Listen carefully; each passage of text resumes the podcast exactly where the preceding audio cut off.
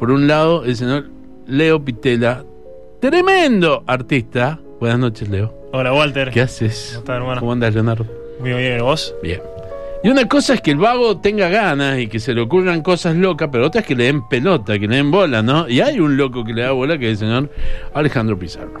¿Qué haces? ¿Cómo te va, güey? Bienvenido. Bien, bien, muchas gracias por invitarnos. Hombre, hombre que está acostumbrado a, a llevar adelante eh, locuras de los demás. Así es. las propias también. También las propias. Bueno, bienvenido, che. Este próximo jueves van a estar con el concierto número 4. Así es. Qué bueno. Cuatro. ¿Se imaginaban que iban a llegar a cuatro? O sea, en su momento lo plantearon. ¿Cuántos son? Eh, el, son el ciclo completo. Planteamos hacer uno por mes Sí. y hacer este año, el año que viene, Mm. a, a todo. A lo que llegue. Es Sí, decir, sí, sí. la- la- la pri- el primer número que salió era decir, eh, vamos a hacer 10 conciertos. Claro. Es decir, eh, ¿Por qué? Porque, bueno, en este año seguro que no iban a entrar, pero por eso pensamos en proyectarlo hacia el 2022 y en eso estamos. Qué bueno. ¿Y qué, qué se encuentra? ¿Qué, qué, ¿Qué se encuentra con respecto a la demanda del público? ¿Se copan? Eh, ¿Hay expectativas? Yo creo que el público ha vivido también algo que se vivió, al menos yo lo vi en lo personal, estudiando todas estas obras. Que en lo particular, por ejemplo, con la Quinta Sinfonía, hicimos la Quinta Sinfonía cuatro manos, que es una obra que yo había esc- escuchado un montón. eh, pero pero de, estudiarla, ¿viste? Desde el piano, de, conocerla desde, un lugar más directo, eh, fue como conocerla de vuelta. Fue impresionante, o sea, el, proceso, digamos. Yo creo que por ahí el público siente capaz eso también, de por ahí también eh, el otro día una, una, una chica que había ido a un concierto me dice, yo no sabía que me gustaba esta, esta obra. dice, no sabía, y, y de ahí en más como que la empezó a escuchar, ¿viste? Mm. Y por ahí eso, han llegado bastantes comentarios como de, por ahí de re- redescubrir. Sí. Eh, es una música que ya por ahí se escucha, pero bueno, ¿Sabes lado. Vos, vos lo sabés que, espera, voy a hacer Sí. un comentario sobre lo que pasó con la con la quinta cuatro manos. Vos no sabés que cuando estaba terminando, yo diría, yo eh, me puse a pensar, ¿qué pensará el público que conoce esta obra o que está acostumbrado a escucharla por, por toda una orquesta? Eh, ¿Qué pensará de, de esta interpretación? Mira, la ovación, una vez que terminó la obra, duró minutos. A mí me puso la piel de gallina. Eh, entonces, eh, la gente reacciona ante, ante estas situaciones positivamente, porque aparte es una música que estamos presentando que, que no sé hace cuánto que no se escucha en Mendoza. No sé si alguna vez se escuchó en Mendoza. Es decir, las sonatas para, para cello y piano, para violín y piano que hemos presentado. Sí. Y el programa de, de este jueves, yo creo que nunca se presentó. Escúchame, antes de que vayamos lo del jueves, yo fui a la apertura con lo- las, Ajá. tres, son, las tres sonatas ¿no? Sí. que hicieron para piano. Eh, me acuerdo eh, perfectamente eh, la emoción del público. ¿sí? O sea, terminar y, y que cada, cada uno que terminaba era una explosión. Sí, sí. Pero lo que más me, me gustó fue que con el tiempo eh, estaba en una cena y estaban comentando en la cena, ¿sabes que fui a la Independencia? Vi, ah, yo también, y digo, no es casualidad. ¿Me entienden? No es casualidad. Eh, para mí la casualidad no existe. Entonces cuando hay una buena propuesta, querés conocer o, o lo conoces y, y la, la propuesta aparece, eh, hay, hay respuesta, ¿sí? hay, hay convocatoria. Eso es lo que yo siento que está pasando con el ciclo que llevan adelante, y especialmente porque vos sos muy joven. Y, y todo lo que has hecho, lo- hay un, un, una un, un aire fresco en esto. Yo te veo tocar, te disfruto cuando te veo tocar, ¿me entendés? Eh, y vos y todas las, las propuestas que tenés. Por el día de la sonata, ¿con quién estabas? Estaba la Nani Ortiz también y el Nico Mosca. Ahí está. Y vos veías a cada uno que se sentaba en ese Steinway maravilloso a tocar, ¿sí? con una con una solidez y con con es decir demostraban que tenían 40 años de escenario Obvio. una cosa así Y, y esa impresionante. frescura, Sí, solidez sí. y frescura, ¿no? sí sí Qué lindo. ¿Vos lo sentís así? Eh, Sí, en realidad yo estoy agradecido de, de- de poder, digamos, que hayan personas que se copen, que, que, que poderlo compartir. Ese momento del vivo es algo maravilloso, es increíble. Es increíble. Creo que lo que te da la música, hacer música, es, es único, realmente. Eh, sí, yo lo vivo muy, muy intensamente, realmente. Y cada obra es un mundo.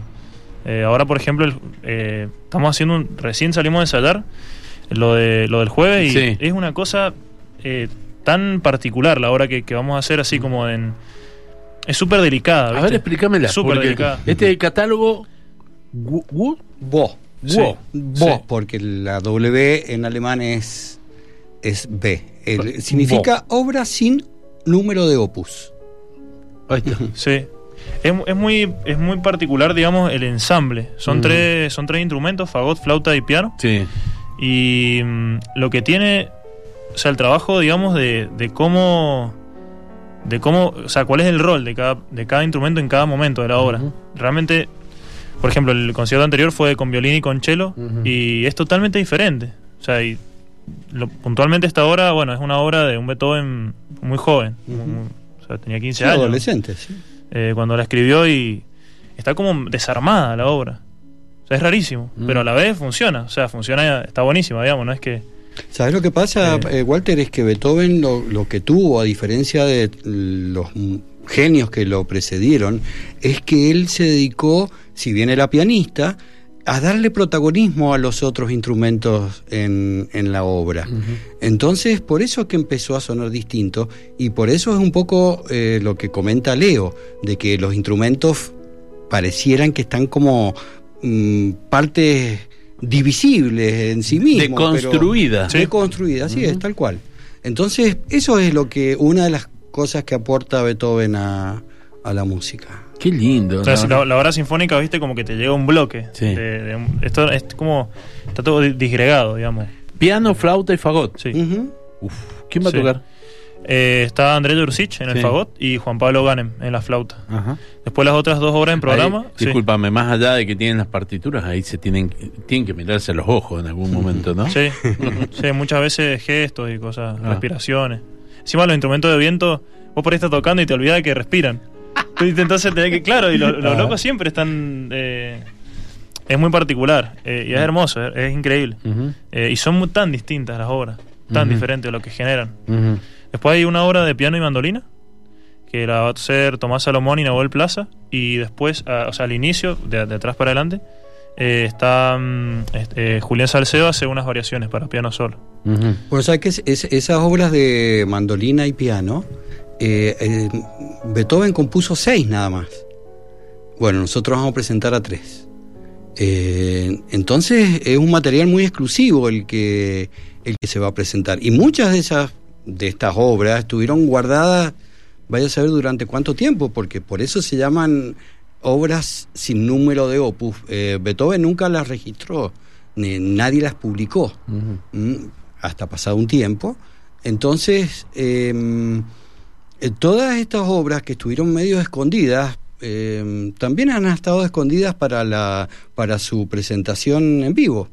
Eh, el trío este creo que se, se interpreta por primera vez Sí. 65 años después de muerto de Beethoven. Entonces, eh, son cosas verdaderamente exclusivas las que estamos presentando. Eh, Hay, hay todo un, un trabajo de investigación para poder Sí, hacerlo. Sí. El, el Ale se encarga de hacer toda la redacción de los textos del programa. El concierto está, bueno, se divide en los bloques musicales y antes de cada bloque está la explicación eh, de todo el contexto de esa obra.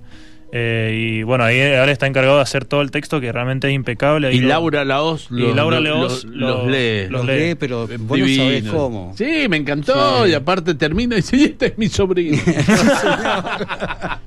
Sí, sí, sí, es mi tía. Sí, sí, sí. Es genial eso. Se recopa la Laura, pero es muy grosa. ahí. Sí. No, y, y bueno, eso está bueno también para acercar por ahí a la gente a, a, a este repertorio también, ¿no? De, Mm. eh, acercarla también explicando un poco el contexto, eh, como endulzando la, la, la expectativa también, ¿no? ¿Sabes que eh, una vez fui a ver a Carlos Núñez eh, Muñoz, el gaitero? Un, Ujú. un gaitero. Acá al- al que Teatro al Mendoza. Teatro Mendoza. Sí, sí. Y ahí explicó que Beethoven había hecho música celta y tocaron un, un tema. Ujú. Eh, y vos decías, loco, ¿qué nos hizo este hombre? Mirá vos, no sabía. Yo tampoco. Leo, Me enteré. vamos a tener que poner a estudiar. Ajá, y, y meter el gaitero, meter los gaiteros que hay muchos. Che, a ver, cuéntenme, antes que nos vayamos, es este jueves, ¿no? Sí, el sí. concierto. Este jueves a las 21 horas Ah, en la nave Uncuyo. ujú. eh, las entradas ya están disponibles por entrada web y si no también pueden acercarse a la taquilla de- del teatro. Y aparte la, la entrada cuesta 400 pesos. Es decir, eh, No. eh, hemos, pusimos un precio bastante popular para que desde el estudiante a, a- público en general pueda ir sin ningún problema. Eh, che, Leo, eh, ¿cómo haces para descubrir? O sea, vos sos un, estudioso de la música, sos un tipo eh, muy formado y que te seguís formando permanentemente.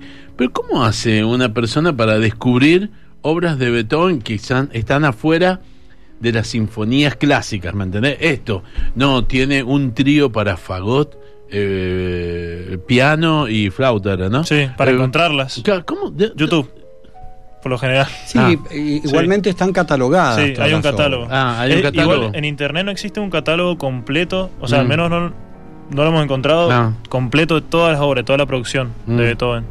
Pasa que es inmenso, son Sí, sí. cientos y cientos y cientos y cientos de obras. Tiene más obras no registradas que las registradas. Fíjate vos Y- qué y loco. Eso es loco, ¿no? Sí, che, nos sí. pregunta un oyente. Dice, pregunta, muchachos, ¿Beethoven era el heavy de la música clásica? Eh, como, heavy o sea, como emocionalmente, así como... en que- Y a ver, Y en cierta forma sí, porque, a ver, de alguna forma eh, la personalidad de Beethoven era, era, era revolucionaria, sus era muy idealista. Eh, eso también lo que intentamos mostrar era su personalidad en la, en, en la vida, el, cómo pensaba. Eh, era un humanista, él pensaba, digamos, tenía como estandarte los ideales de la ilustración.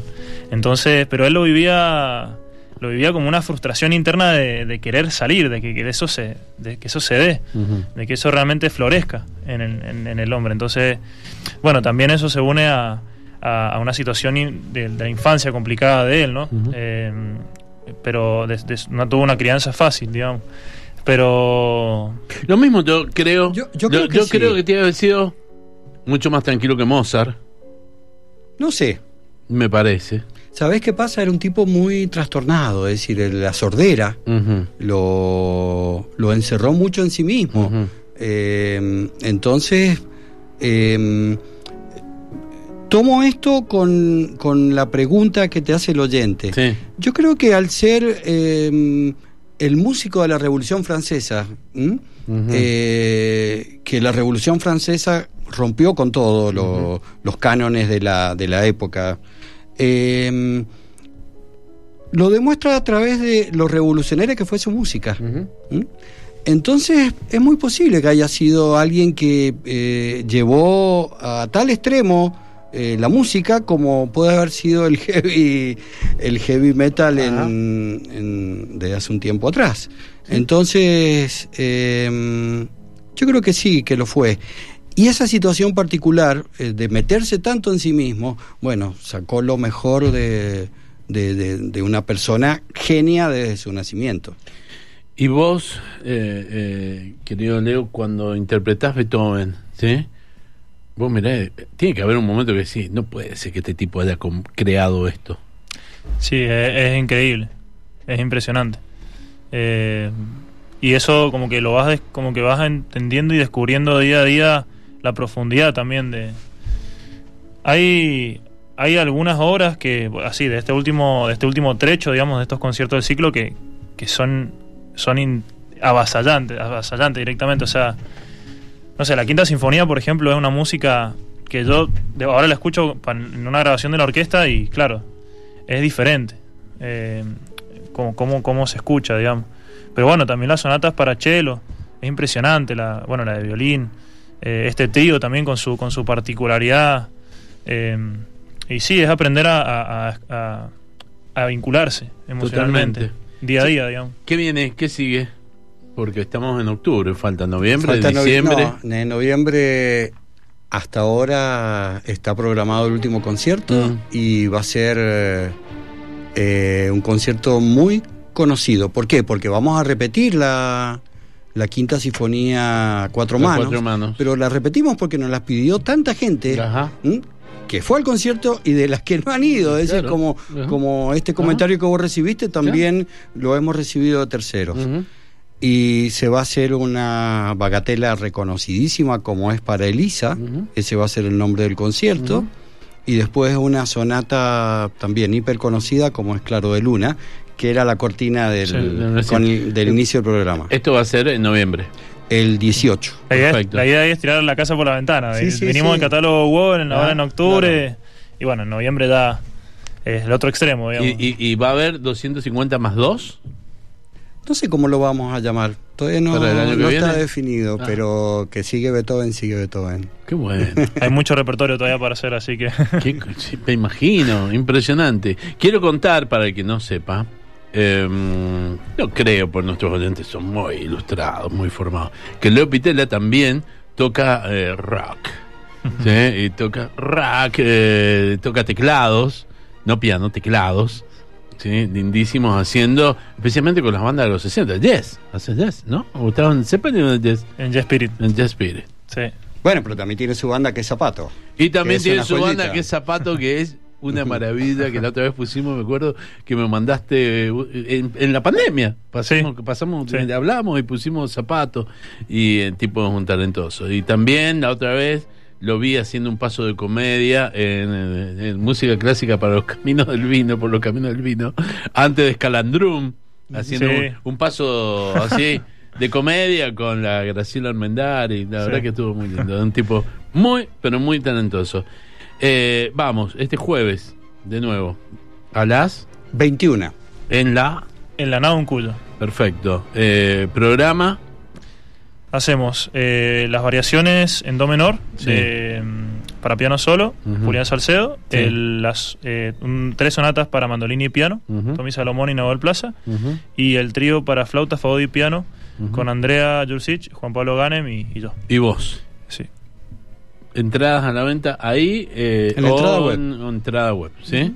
Eh, altamente recomendable. Si tenés ganas de sentarte, de escuchar y descansar un poquito, por esto te baja así, rack, y te deja impecable. No te creas, Que servir unos, no te que servir unos escabios, loco, ahí. Que No te un- creas que te baja tanto, ¿eh? ¿Eh? Eh, me encantó. Leo Pitela, muchas gracias por venir. No, Walter, gracias a vos. Gracias, Siempre viejo. un placer y un honor estar acá.